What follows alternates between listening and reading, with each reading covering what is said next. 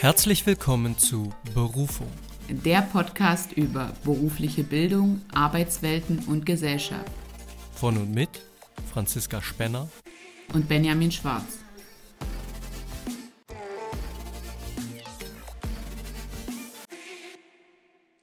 Herzlich willkommen zu unserer neuen Folge. Schön, dass du hier bist, Benny. Schön, dass wir die Folge aufnehmen. Hallo Franzi, ja, ich freue mich, dass es heute auch wieder klappt. Herzlich willkommen auch an alle, die zuhören. Wir wollen heute über das Thema sprechen, wie wirkt die Bildungsbiografie unserer Eltern auf uns? Und da spiele ich dir gleich mal den Ball zu. Was meinst du denn dazu? Inwiefern beeinflussen Eltern ihre Kinder? Äh, nun habe ich mich natürlich vorbereitet auf die heutige Folge und trotzdem, ich würde denken, dass Kinder eher dem nachstreben, was ihre Eltern beruflich tun und damit will ich gar nicht sagen, dass der Sohn des Kfz-Mechatronikers oder der Kfz-Mechatronikerin auch Kfz-Mechatroniker wird, aber dass er zumindest klassischen Beruf lernt und nicht unbedingt Jura studiert. Ja. Mhm. So würde ich denken. Und ich kann mich erinnern, dass ich das mit dir im Gespräch schon mal hatte und dass es auch so ein paar Fragen aufgeworfen hat. Ich weiß gar nicht, ob hier im Podcast oder in irgendeinem unserer privaten Gespräche. Ähm, da hast du angedeutet, ja, Eltern wollen ja für ihre Kinder immer das Beste.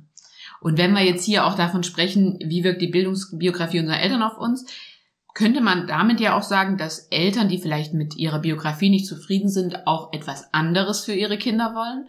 Oder dass sie eher so das Gleiche wollen, weil sie sich dabei gut auskennen?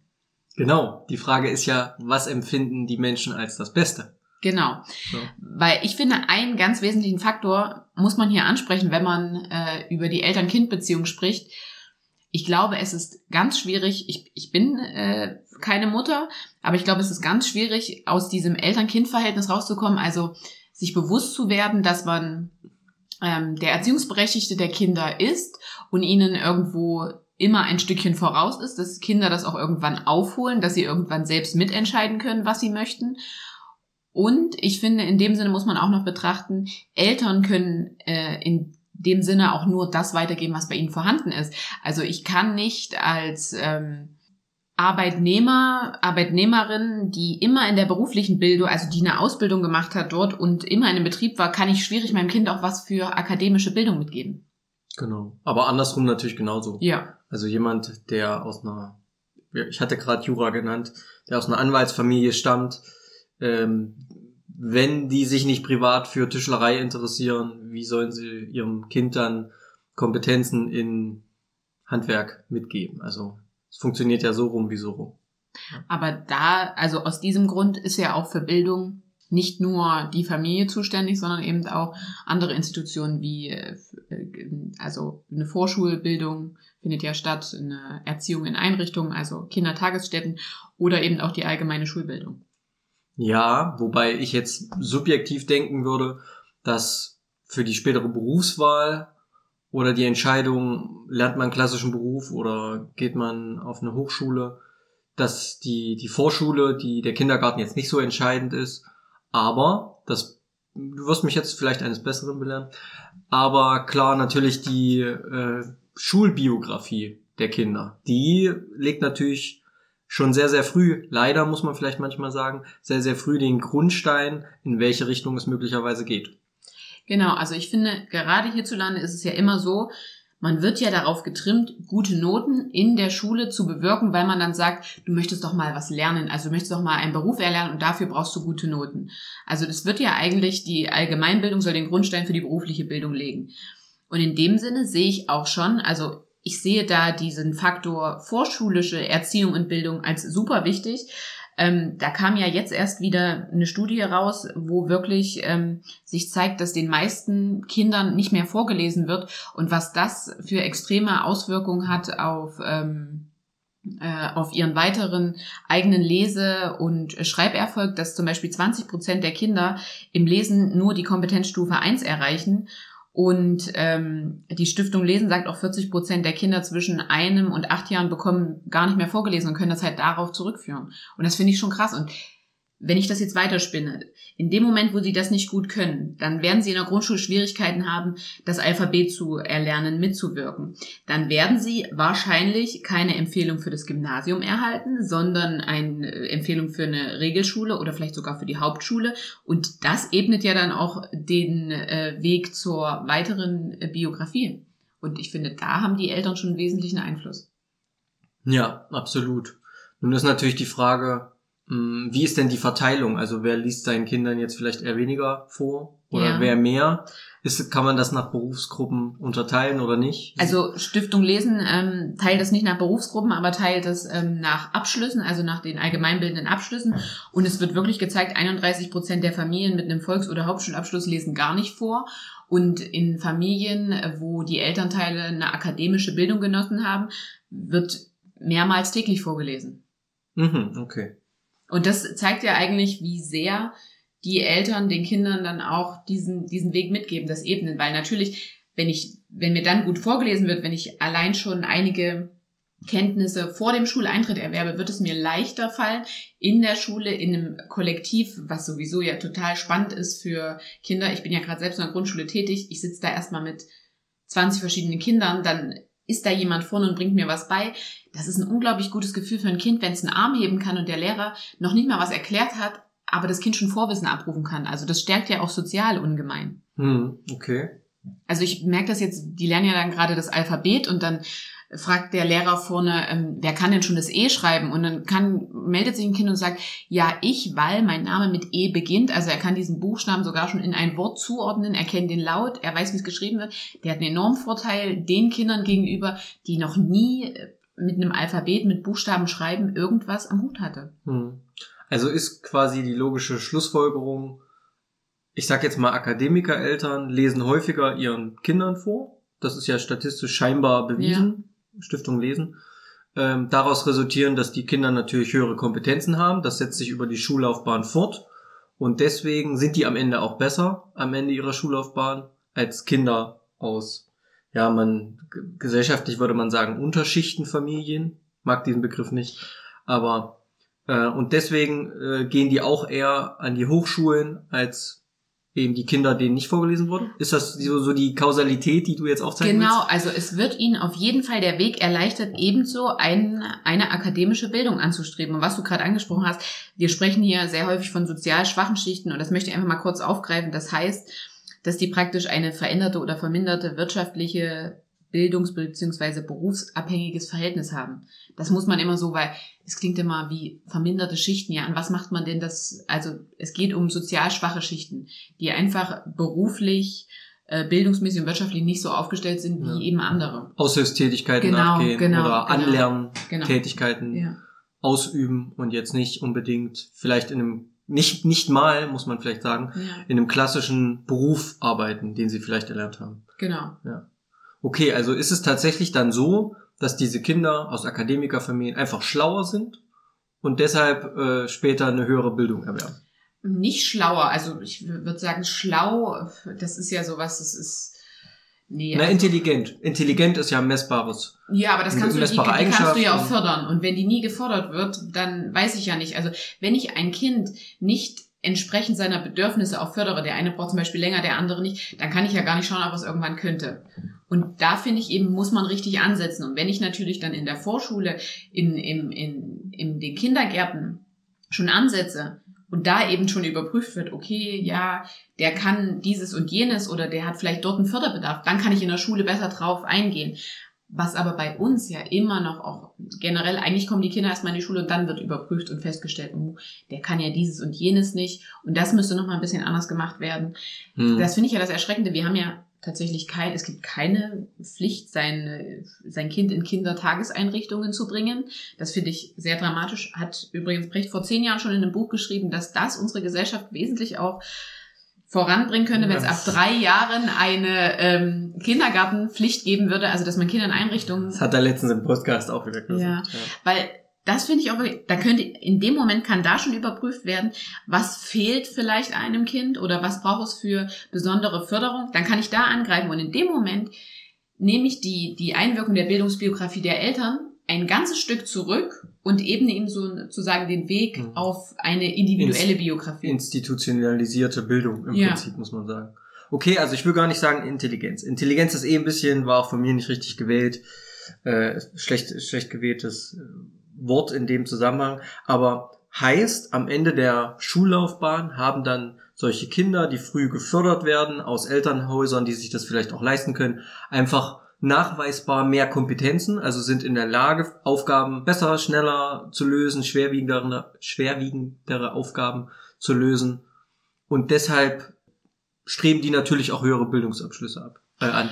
Ja, also gerade wenn du das ähm, den Begriff Kompetenz verwendest, das heißt ja eben, dass die ihre erlernten Fähigkeiten und Fertigkeiten, die sie in der Schule haben, auf verschiedene Problemsituationen anwenden können. Und das würde ich sagen, können schon eher diese Kinder, die da früh gefördert werden. Wer keine Förderung erfährt, kann vielleicht das wiedergeben, was er in der Schule gelernt hat, aber ich denke, es fällt ihm deutlich schwieriger, das dann eben auf, äh, auf die berufliche Bildung, auf die akademische Bildung und wirklich dieses Leben außerhalb der Schule anzuwenden.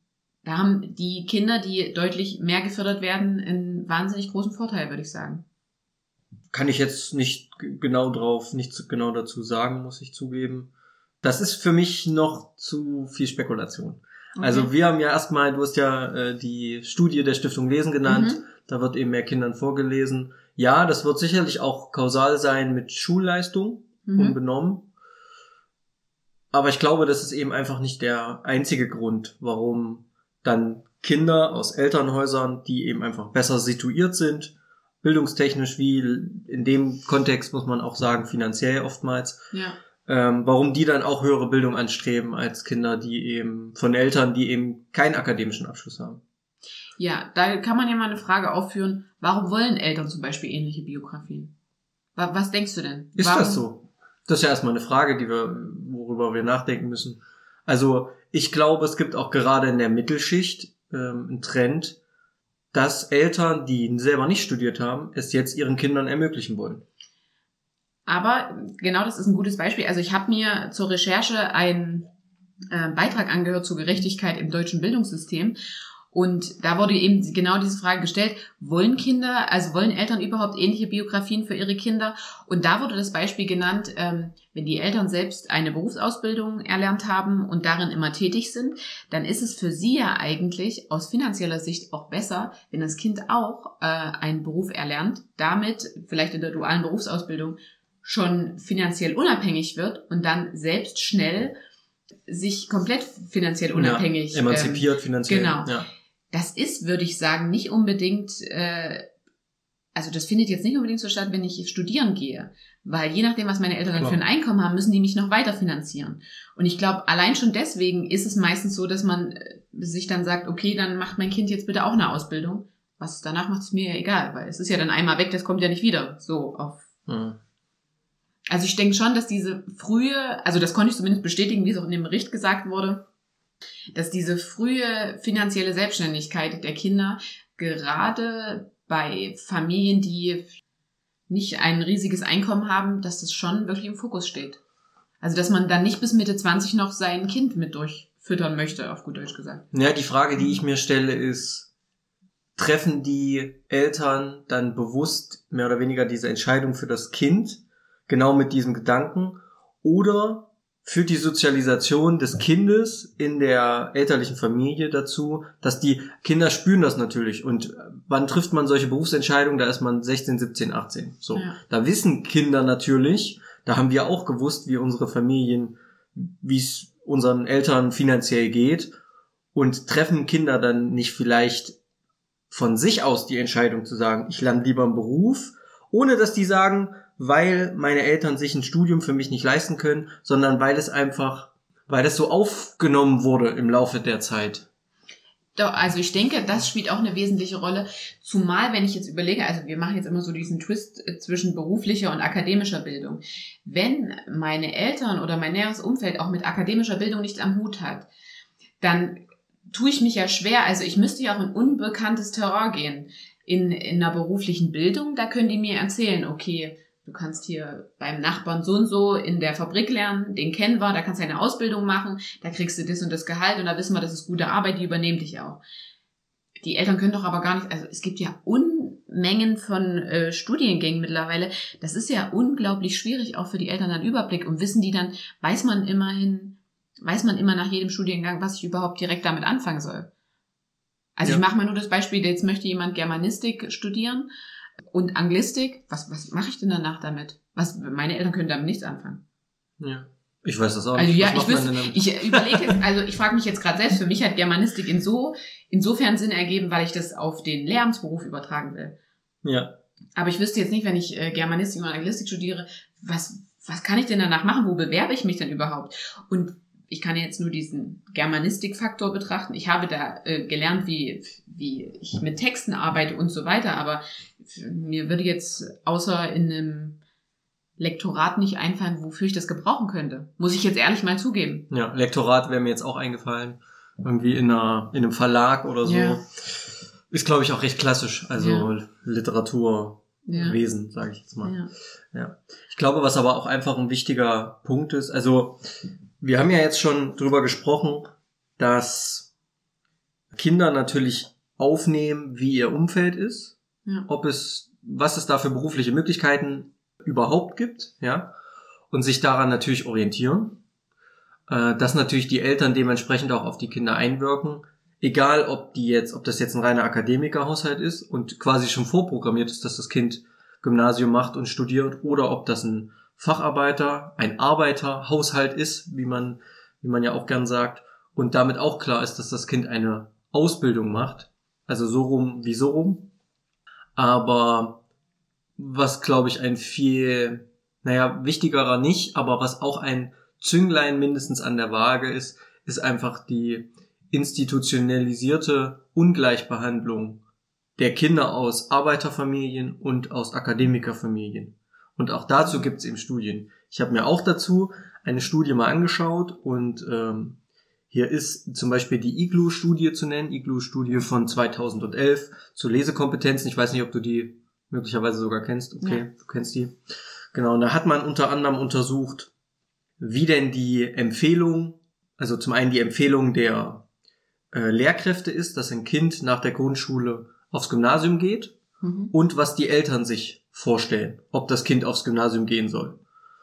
Und man hat dazu mehrere, ähm, mehrere Untersuchungen gemacht und hat die natürlich am Ende mit bestimmten Methoden auch äh, vergleichbar gemacht.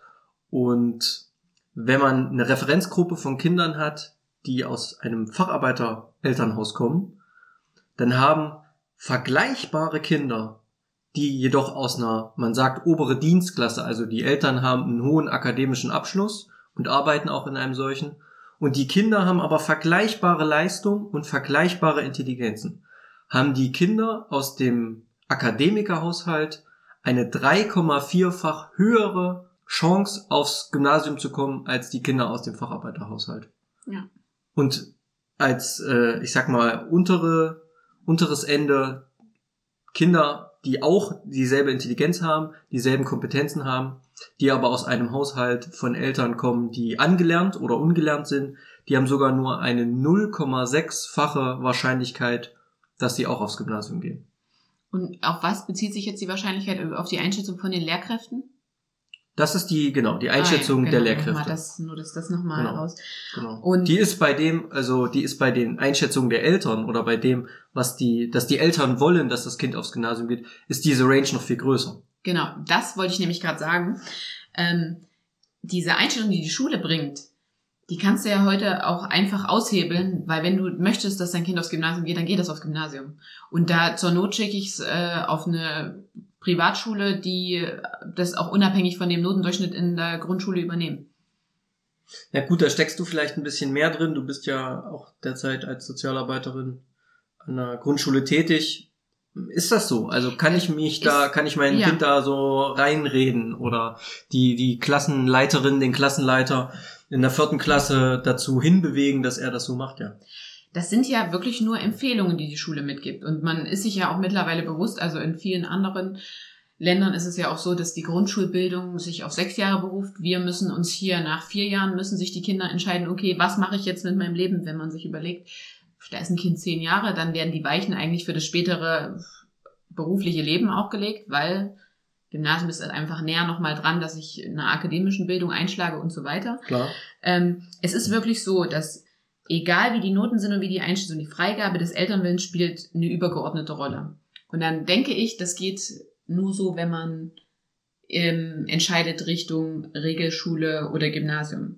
Aber es ist tatsächlich auch so, und das hat mich komplett schockiert, dass es ja auch ähm, immer noch Förderschulen gibt, obwohl wir ja eigentlich Inklusion, äh, also sehr sollen, hier ja. genau fördern und das Schulen- eigentlich Schulen.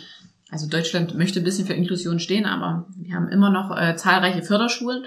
Und wenn jetzt zum Beispiel die Einrichtung, also ich arbeite ja selbst als Schulbegleiterin, wenn ich als Schulbegleiterin, der Lehrer, die Sonderpädagogen, die Schulleitung sagt, das Kind ist hier gut aufgehoben, solange es diesen multiprofessionellen Rahmen hat, wird ihm ein positiver Weg geebnet, dass er vielleicht auch mal eine allgemeinbildende Schule anstreben kann. Wenn die Eltern sagen, ich möchte mein Kind auf der Förderschule haben, dann wird dieses Kind langfristig auf die Förderschule gehen. Da kann ich als multiprofessionelles Team noch so dahinter sein, noch so bestrebt sein, dass ich diese, diesem Kind wirklich diese inklusiv in das Allgemeinbildungssystem reinbringen möchte. Der Elternwille zählt mehr. Hm. Ja, gut, ich kenne mich da nun rechtlich nicht aus, weil ich glaube, das ist auch, da ist auch die Rechtsgrundlage dahinter ein großer Aspekt. Ja. ist ja auch äh, grundlegend erstmal richtig so, dass die Eltern als Erziehungsberechtigte da eine, eine, eine gewisse Macht haben, Entscheidungsmacht. Ja.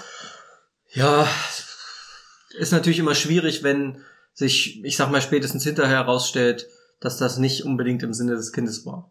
Ja, weil, also, das ist jetzt das Beispiel mit Förderschule. Ich finde, da findet jetzt nicht unbedingt äh, eine Inklusion statt, was wir anstreben.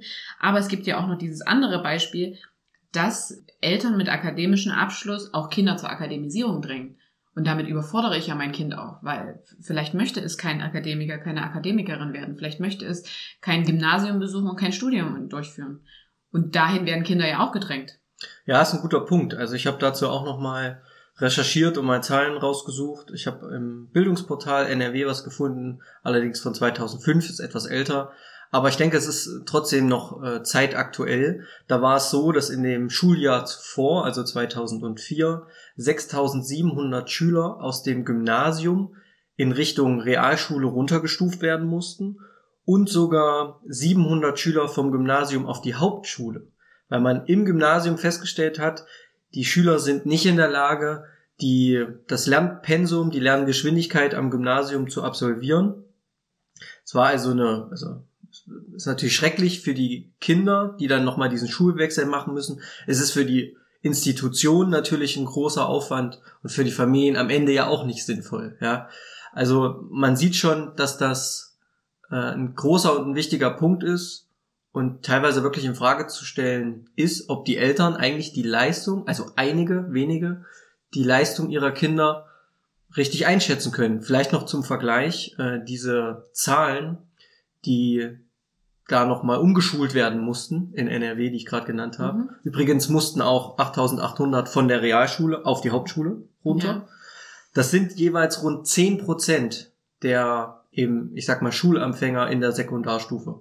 Das heißt, 10 Prozent hatten eine falsche ja, Empfehlung. Einschätzung, ja, Empfehlung. Eine, genau, eine Ja. fa falsche Einschätzung, eine falsche Empfehlung. 10 Prozent. Das ist schon, Also ich denke auf jeden Fall, dass Viel. die Eltern einen hohen prozentualen Anteil mit an dieser Entscheidung, Ja. an, an dem Weg mit, ähm, also dass sie auf jeden Fall dazu befähigt sein sollen. Ähm, aber da greife ich nochmal zurück, das, was ich auch schon gesagt habe, mit dieser Vorschulbildung, warum das so wichtig ist, weil wenn man eben im, in Kindertageseinrichtungen und äh, bei bestimmten Aufgaben schon vorher merkt, hm, der bräuchte vielleicht diese oder jene Förderung, dann kann ich ja versuchen, das in der Grundschule dann auszugleichen, indem meinetwegen ein Schulbegleiter, ein Sonderpädagoge an die Hand geleitet wird. Und dann kann ich eben auch vielleicht meinem Kind einen Übertritt am Ende sogar noch zum, ähm, zum gymnasialen Werdegang ermöglichen. Aber das Problem ist ja, dass es viel zu spät erstmal überhaupt die äh, Diagnose oder die, die Diagnostik stattfindet, was benötigt eigentlich ein Kind, um entsprechend gefördert zu werden. Und nur weil Eltern das auch gut einschätzen können, wo sie ihre Kinder sehen, heißt es nicht, dass sie sie die dementsprechend gut fördern. Also ein Akademiker, eine Akademikerin kann sagen, ich möchte, dass mein Kind auch Arzt oder Anwalt wird, aber der hat vielleicht beim Lesen, beim Rechnen, beim Schreiben Schwierigkeit, dann muss er ja auch dahingehend richtig gefördert werden. Ja, das müsste er auf jeden Fall. Also Ja. wenn ein Kind da Schwierigkeiten hat, unabhängig vom Berufswunsch der Eltern, sollte natürlich klar finde, immer gefördert werden. da stehen sich so zwei verschiedene Parameter gegenüber. Einerseits das, was die Eltern wollen, aber auch das, was sie bereit sind zu geben. Weil Eltern so, entscheiden, verstehe, genau, meinst. Eltern entscheiden nämlich gern mit, wo sie ihre Kinder sehen, aber die Arbeit soll eigentlich jemand anders ausführen. Ja, okay. Ja, ist ein Und Punkt. ich denke, da ist so ein bisschen auch das, was ich eben gesagt habe, mit diesem Vorlesen und so weiter, da ebnen ja die Eltern eigentlich den Grundstein. Also wird ja, wird Ja. ja der Grundstein gelegt. Und man geht jetzt so ein bisschen darauf hin, es gibt ja immer mehr Gesamtschulen und es gibt ja auch immer mehr Ganztagsschulen. Und damit will man das eigentlich so ein bisschen ausgleichen und Elternarbeit irgendwo abnehmen. Aber ich finde, der primäre Faktor, der einfach auf Kinder wirkt, wird immer das Elternhaus sein. Weil ich kann fünf, ich kann auch zehn Stunden am Tag in einer Institution verbringen. Danach gehe ich trotzdem nach Hause. Und das ist immer noch der Großteil des Tages. Hm. Du meinst die Gesamt, äh, die, jetzt habe ich es auch falsch gesagt, die Ganztagsschulen, die im Prinzip durch Nachmittagsbetreuung dann die elterliche, Genau. Das soll Arbeit aufgehoben werden, damit man äh, die Kinder spezi spezifisch auch fördern kann. Aber, also das sind jetzt zwei verschiedene Paar Schuhe. ja, aber was Einmal- ist denn, wenn die Eltern das nicht leisten können? Ja, da muss man sich eben wieder fragen, sollte Bildung nicht für alle gleichermaßen zugänglich sein? Ja, eben, und das ist doch der Punkt. Ja. Und dann nehme ich auch Akademiker nicht raus. Nur weil jemand Jura studiert hat, heißt das nicht, dass der seinem Kind Analysis auf Oberstufenniveau erklären kann. Das stimmt. So. Also das ist doch ein ganz, ganz wichtiger Punkt. Ja, aber das meine ich eben. Also die Kinder sind, finde ich, zu sehr abhängig von dem, was ihre Eltern ihnen vorleben und was sie auch für Entscheidungen haben. Und ähm, das habe ich jetzt gerade mit diesen Ganztagsschulen gebracht, dass das praktisch den Eltern so ein bisschen auch aus der Hand genommen wird. Kann man sich auch drüber streiten, inwiefern das gut und schlecht ist. Und dann habe ich ja das noch angeführt mit den Gesamtschulen. Also es gibt ja auch immer mehr Schulen, wo du sowohl deinen Hauptregel als auch Gymnasialabschluss erwerben kannst und wo du dann praktisch zwischendrin auch wechseln kannst. Und das Modell sehe ich eigentlich wirklich als sehr praktikabel an. Ja, ich bin da ein Fan davon, muss ich ganz Ja. ehrlich sagen. Ich halte auch nichts davon, mit zehn für die Kinder zu entscheiden, du machst Gymnasium und, oder du machst, gehst auf die Realschule. Ja. weil auch nachweislich in Studien bewiesen wurde, dass weder die Abschlusszensuren der Grundschule noch die Einschätzung der Lehrkräfte, selbst eine, ich sag jetzt mal objektiv, wie objektiv die sein kann, wenn so eine Grundschullehrkraft äh, am Ende der vier Jahre so ein Kind einschätzt, aber mal unabhängig von der Elternmeinung, ja, selbst die Einschätzung der Lehrkraft, das korreliert beides nicht, also die Zeugnisnoten und die Einschätzung mit dem Erfolg in der Sekundarstufe. Hm. Also sehr, sehr, in sehr, sehr geringem Maße. Es ist also überhaupt nicht aussagekräftig. Deswegen bin ich, auch ich ein Freund davon zu sagen, warum gehen die Kinder nicht länger zusammen? Fünfte, sechste Klasse, da ist man wenigstens zwölf. Und dann kann man eben äh, entscheiden, macht er zehnte Klasse oder macht er oder macht sie äh, die Hochschulreife, wenn man sich da entscheiden muss. Oder ich kenne da nicht alle Konzepte, die es da Ja. gibt. Oder durchlaufen alle mehr oder weniger sogar über die sechste, siebte Klasse hinaus die gleichen Klassenanforderungen und das teilt sich dann erst ab der neunten Klasse auf. Ich meine, sowas Mhm. gibt's auch irgendwie. Es gibt da verschiedene Konzepte. Es gibt ja auch Konzepte, dass meinetwegen von der ersten bis zur dritten das zusammen ist, dann ähm, vierte, fünfte, sechste, dann wieder siebte, achte, neunte. Also das auch altersdurchmischt und klassendurchmischt Ja gelernt. gut, jahrgangsübergreifend meinst Genau. du jetzt? Ja, gut. ja, das finde ich auch nicht schlecht. Das ist aber auch so ein Gesamtschulkonzept. Aber was ja eigentlich wünschenswert wäre, was ich jetzt auch so von deinen Anregungen äh, mitnehme, ist ja eigentlich, dass eigentlich alle zusammen einen Weg laufen würden, unabhängig davon, welche Einschätzung sie aus der Grundschule mitbringen. Und ich dann vielleicht am Ende der neunten Klasse entscheide, okay, wer macht jetzt einen Abschluss und hat damit einen Hauptschulabschluss? So, und wer geht jetzt noch einen Step weiter, macht die zehnte Klasse und macht vielleicht da Schluss und sagt, okay, ich habe jetzt einen Regelschulabschluss. Und wer investiert dann noch zwei Jahre, um dann wirklich über die äh, Sekundarstufe 1 hinaus wirklich sich jetzt noch auf eine Hochschulbildung weiterhin vorzubereiten? Ja. Weil das wäre ja immer die Frage, weil der, der, der, der Grundsatz, also was die da vorher erwerben, sollte ja eh überall gleich sein. Und wenn man sich mal so die Lehrpläne und so anschaut, in Deutsch jetzt, wo ich gerade wegen meiner Masterarbeit dran bin, ist es ja wirklich so, dass der Lehrplan sich für einen Haupt- und Regelschulabschluss nicht unterscheidet. Das, der sieht identisch aus, was die Kultusministerkonferenz da in den Bildungsstandards auch festlegt. ja, die Prüfungen sind dann teilweise unterschiedlich. Ja. Bist du sicher, dass die ganz identisch sind? Ja, bin Also ich ich meine, in Mathematik Ich, gibt's ich da spreche von, Unterschiede? ich ja, ja, ja, ich von spreche Deutsch. Deutsch. Gibt's da schon Unterschiede? Wo aber auch ein ganz klarer Unterschied schon ist, ist in den Bildungsstandards und Lehrplänen zwischen Gymnasium und Ja. Realschule beispielsweise und das auch in denselben Jahren. Ja. Also siebte Klasse Gymnasium, siebte Klasse Realschule gehen unterschiedlich vor. Aber da ist ja die Frage, muss das sein? Ist das notwendig? Ja. Weil wenn ich generell einen differenzierten Unterricht anstrebe, der sich auf die Heterogenität der Klasse bezieht, dann kann ich eigentlich auch in der Klasse das gewährleisten, dass ich äh, verschiedene Sachen in verschiedenen Leistungsniveaus anbiete. unbenommen. Also da stimme ich dir zu. Das wirft in mir auch wieder die Frage auf, müsste man nach der mittleren Reife, was ich jetzt mal als äh, mittleren zu- anzustrebenden Mindestbildungsabschluss sehen würde, ja, müsste man danach nicht noch viel stärker differenzieren. Muss da jeder in Deutsch sein Abitur schreiben, zum Beispiel? Oder kann nicht jemand, der eben in bestimmten anderen Bereichen, gut, es gibt ja das grundlegende Anforderungsniveau und das erhöhte Anforderungsniveau, da wird also schon differenziert. Deutsch ist jetzt vielleicht auch ein schlechtes Beispiel, weil man sollte vielleicht in Deutsch und Mathe schon irgendwie Abitur machen, wenn auch, wie gesagt, in Grund- und erhöhtes Anforderungsniveau getrennt. Aber sollte man nicht viel stärker auf persönliche Interessen von Schülern eingehen, sollten die nicht viel mehr Wahlmöglichkeiten haben. Auf der anderen Seite gibt's ja auch viele Wahlmöglichkeiten.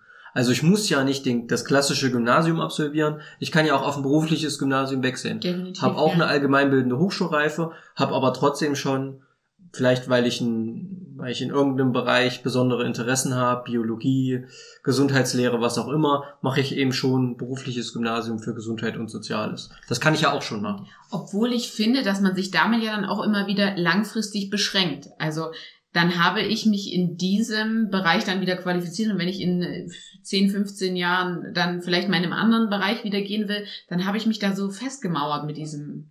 Sehe ich nicht so. Wieso? Okay. Wieso? Naja, also ich finde schon, es ist ein Unterschied, ob ich ein äh, berufliches Gymnasium in Gesundheit und Soziales besuche oder ein reguläres am Gymnasium mache, so von der Fächerauswahl und Ja, aber ich habe mich doch dann dafür entschieden. ja, weil, ja, okay. Weil es in dem Moment aber meinen Interessen entsprach. Also ich finde schon, Ja. an sich so eine breit gefächerte Ansicht immer, immer gar nicht schlecht. Also wenn man auch in der Schule auch Sachen macht, also ich bin jetzt nicht so ein Mensch, der sich häufig die Frage stellt, für was mache ich das? Also zumindest nicht in der Schule. Also ich weiß ich nicht, ob ich möchte jetzt nicht sagen, dass ich das nicht mag, wenn Schüler das machen, aber ich denke mir, dass man manches auch als gegeben hinnehmen sollte. Und vielleicht so eine ich- Grundbildung ich bei in dir. Physik und Chemie, die hat mir nicht geschadet. Ja, bin ich bei dir, aber wenn ich doch merke, dass ich eine gewisse Leidenschaft vielleicht für etwas habe, ist es doch nicht schlimm, wenn ich sage, komm, ich mache jetzt eben berufliches Gymnasium. Oder ich kenne auch Leute, die eben Mathe nur im grundlegenden Anforderungsniveau studiert haben, haben Deutsch-Leistungskurs gemacht, haben hinterher trotzdem Maschinenbau studiert. Ja. So, also nur weil ich mich irgendwie ausrichte, heißt das doch nicht. Deswegen sehe ich dieses Argument mit dem Verbauen des Berufsweges sehe ich nicht so, weil ich kann mich natürlich hinterher immer noch in eine andere Richtung entwickeln. Aber wenn ich in diesem Moment, schon, ja. Ja. wenn ich in diesem Moment merke, das ist eher was für mich. Und da gibt es eine Möglichkeit, die ich wahrnehmen kann. Dann ist es auch vollkommen legitim, wenn ich die auch wahrnehme. Das Problem ist vielleicht nur eher, dass heute nach wie vor, also es ist sicherlich nicht mehr ganz so stark wie früher der Fall, aber nach wie vor ist heute nach dem Gymnasium eigentlich das Studium obligatorisch. ja.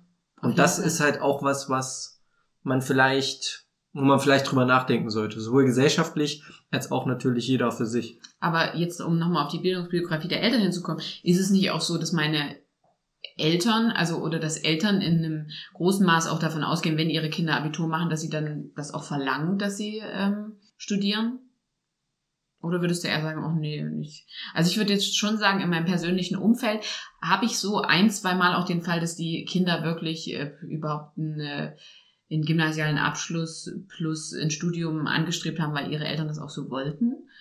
Da sagt der eine im Nachhinein, ja, ich fand das gut, dass meine Eltern mich auch zur Leistung getrimmt haben. Hm. Da sagt aber auch der oder die ein oder andere, "Ah, das ist mir lästig und ich bin froh, dass ich nur die, nur die Ausbildung gemacht habe und ich bin froh, dass ich mich damit dann von meinen Eltern auch von ihren Erwartungen loseisen konnte. Hm. Ja, das ist wieder die Anfangsfrage, wollen, äh, Eltern wollen immer das Beste für ihre Kinder und Und ich finde, dieses, die Eltern sehen eben dann das Beste darin, dass das Kind auch eine Hochschulbildung bekommt, scheinbar. ja, und ich finde halt dieses starre System, also wie gesagt, die, die müssen sich ja entscheiden nach der Grundschule, wie geht's weiter. Danach entscheide ich mich für berufliche oder akademische Bildung. Das ist ja ein sehr starres System, was Kinder und Jugendliche auch lenkt, wo dann die Eltern auch noch ein Indikator sind, der stark mitlenkt und das Kind ja gar nicht so anhand seiner eigenen Interessen wirklich diesen Spielraum hat. Da kann ich jetzt auch nochmal zum Beispiel unterscheiden, wenn ich von Bildungsbiografie der Eltern spreche, wo leben denn die Eltern, wo wachse ich denn auf? Ich habe in einem kleinen Dorf irgendwo in der Provinz nicht die Möglichkeit, äh, auf ein berufliches Gymnasium zu gehen, wenn ich weiterhin zu Hause wohnen will, weil da vielleicht nur ein örtliches Gymnasium nebenan ist und entweder ich besuche das oder ich muss von zu Hause ausziehen und so weiter und so fort. Spielt ja auch alles mit rein. Dann muss mir das ja auch jemand finanzieren. Ja. Ja, auch da ist wieder am Ende die Frage der, der Finanzierbarkeit. Ob man sich am Ende für ein klassisches Gymnasium entscheidet oder ein berufliches, also wenn man, wenn man den Wechsel machen will, man geht schon aufs Gymnasium und will dann vielleicht zum beruflichen, das sehe ich, sehe ich eigentlich nicht so als Punkt. Aber der Bildungsabschluss der Eltern, der ist natürlich schon sehr, sehr maßgeblich. Mhm. Also das ist schon ein hoher Leitfaktor für die Bildung der Kinder, für die Schulbildung der Kinder. Und ja, Interessen kann ich ja sowohl in der akademischen Welt ausleben als auch in der beruflichen. Also wenn sich ein Mädchen für technische Dinge interessiert und an Mathe Spaß hat und Informatik machen will, dann kann die sowohl ein Fachinformatiker für Anwendungsoptimierung oder Systemintegration lernen im beruflichen Mhm. System, kann aber auch Informatik studieren, weil die Eltern vielleicht Akademiker sind. Genau, aber da, dann muss diesem Kind ja überhaupt erstmal ermöglicht werden, überhaupt dieses Interesse bekunden zu können. Also Das das, sehe ich tatsächlich nicht als Problem. okay. Also, dass die Kinder dann sagen, oh, was weiß ich, ich mache gern was mit Menschen, Mhm. also lerne ich Erzieher oder ich studiere Lehramt. Mhm. Dieses, ich mach, also was willst du machen? Ja. Als elterliche Frage an das Kind ist, glaube ich, schon da. Aber in welchem Bildungssektor diese Kinder am Ende landen, direkt nach der Schule, das ist doch der Punkt. Nicht, was die machen, nicht welcher Disziplin sie nachgehen, sondern in welchem Bildungssektor sie landen. Und würdest du das jetzt eher positiv oder negativ bewerten, dass die Eltern da so einen starken Einfluss drauf haben? Grundlegend ist es natürlich schlecht, wenn Kinder wirklich Interesse haben, unabhängig von der Disziplin, für die sie sich interessieren, aber eben zum Beispiel sagen, oh, ich interessiere mich für wissenschaftliches Arbeiten. Die 18, 17, 18-Jährigen wird es vielleicht geben, kommen aber aus einem Elternhaushalt, das mit wissenschaftlichem Arbeiten eben nichts zu tun hat, weil keine Akademiker. Dann ist natürlich schade, wenn dem Kind das nicht ermöglicht wird, weil die Eltern sagen, nee, du lernst mal lieber einen Beruf. So. Mhm. Andersrum genauso. Die Jura-Familie, also sehr plakativ, die Jura-Familie, die ihrem Kind, äh, ihrer Tochter, die sagt, oh, ich möchte aber unbedingt in die Pflege gehen oder ich möchte unbedingt Tischlerin werden, äh, dann sagt, nee, nee, du, also wenn, dann studierst du das, dann machst du halt Bauingenieurwesen Mhm. oder studierst halt Pflegewissenschaften, aber einen Beruf lernst du nicht. Ist genauso schlimm. Ja. So. Aber es mag diese Fälle geben, wo die Eltern das ganz klar auch vorschreiben. Du lernst einen Beruf, du gehst nicht studieren oder du gehst studieren, du lernst keinen Beruf. Aber oftmals ist es doch unterschwellig, latent. Kinder nehmen das wahr, weil eben die Eltern aus eben so eine Biografie haben. Ja. Und dann haben die keine Berührungspunkte mit, wie läuft das an so einem Campus? Wie läuft das in Ja. der Uni? Ja, Ja, und damit sind ja auch Ängste verbunden für das Kind. Wo entscheide ich mich da richtig? Weil im Endeffekt kann dir ja keiner erklären, was da auf dich zukommt. Richtig, das ist der Punkt. Und ein weiterer Punkt ist auch, wenn du als aus einem Arbeiterhaushalt kommst, wenn du Arbeiterkind bist, ist ja, ich finde die Formulierung immer sehr interessant. Ähm, also deine Eltern nicht Akademiker sind und du auch niemanden in der Familie hast und du aber diesen akademischen Weg einschlägst, dann führt das ja eigentlich dazu, dass du dich mit zunehmender Zeit, mit jedem Abschluss, den du vielleicht erreichst, Bachelor, Master, was auch immer, immer weiter eigentlich von deinem Elternhaus, von deinen Eltern beruflich entfernst. Ja, natürlich. Das ist ja so ein Ja. sozialer Prozess, der dann auch abschreckt Ja. und unterschwellig auch bei der Berufswahlentscheidung schon mitschwingt. Ja, es ist natürlich auch eine Wahnsinnsverbindung, die ich ja auch über, über einen Beruf, den ich erlerne, beispielsweise zu meiner Familie haben kann. Ja. Wenn ich in das elterliche, in das familiäre Unternehmen mit einsteige, dann habe ich einfach eine ganz andere Bindung zu meinen Eltern. Ja, Ähm, und wenn ich jetzt natürlich äh, einen ganz anderen Beruf erlerne, da vielleicht auch äh, von der klassischen 40-Stunden-Woche abweiche, viel mehr arbeiten gehe und da auch am Wochenende arbeite, nehme ich mich ja komplett aus dem familiären Leben raus. hm. Und das ist auch, äh, denke ich, wenn ich jetzt allein schon betrachte, ich bin jetzt die erste auch in meiner Familie, die eine akademische Bildung anstrebt. Ähm, ich glaube, das ist manchmal so ein bisschen Studentenleben, wurde auch immer so ein bisschen mit einem Lotterleben manchmal gleichgesetzt. Und natürlich habe ich unter der Woche mehr Zeit, als ich es jetzt vergleichsweise in meiner Berufsausbildung hatte. Aber das, ich muss jetzt schon sagen, dass ich dafür am Wochenende manchmal immens viel zu tun habe. Und äh, dass sich das einfach anders aufspaltet. Ja, es ist auf jeden Fall ein Punkt. Also, wenn ich mich mit meiner Mutti darüber unterhalten habe, gerade im Bachelor. Mhm. Also der Bachelor war für mich sehr, sehr arbeitsintensiv, sehr, sehr stressig, vor allem auch zeitlich. Und ich habe ihr manchmal so erzählt, wie auch die Strukturen an der Uni sind.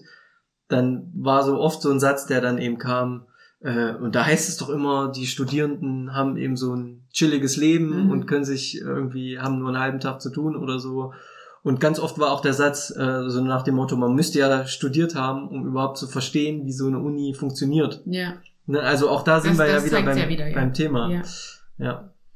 Ja, und ich merke in dem Sinne auch, ähm, daher jetzt meine Eltern keine Berührungspunkte zur akademischen Bildung hatten, war ich da schon teilweise so auf mich allein gestellt. Also sie haben mich da natürlich unterstützt, aber sie kannten, wie gesagt, dieses, diese Struktur nicht, dieses äh, Konstrukt nicht, wie, wie führt man sich denn, also wie, wie findet so ein studentisches Leben statt?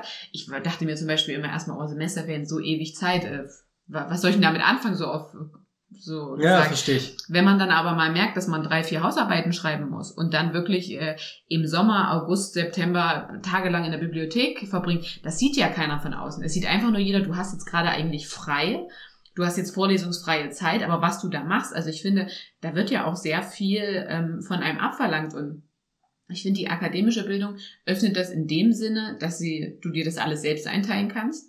Und die berufliche Bildung, da bist du an einen Beruf, äh, an, ein, an ein Unternehmen, an einen Betrieb vielleicht noch gebunden oder du bist äh, in der schulischen Ausbildung an verschiedene Praktikumseinrichtungen gebunden. Da wird dir das sozusagen vorgegeben, was du machen musst. Du hast da gar nicht so richtig die Wahl.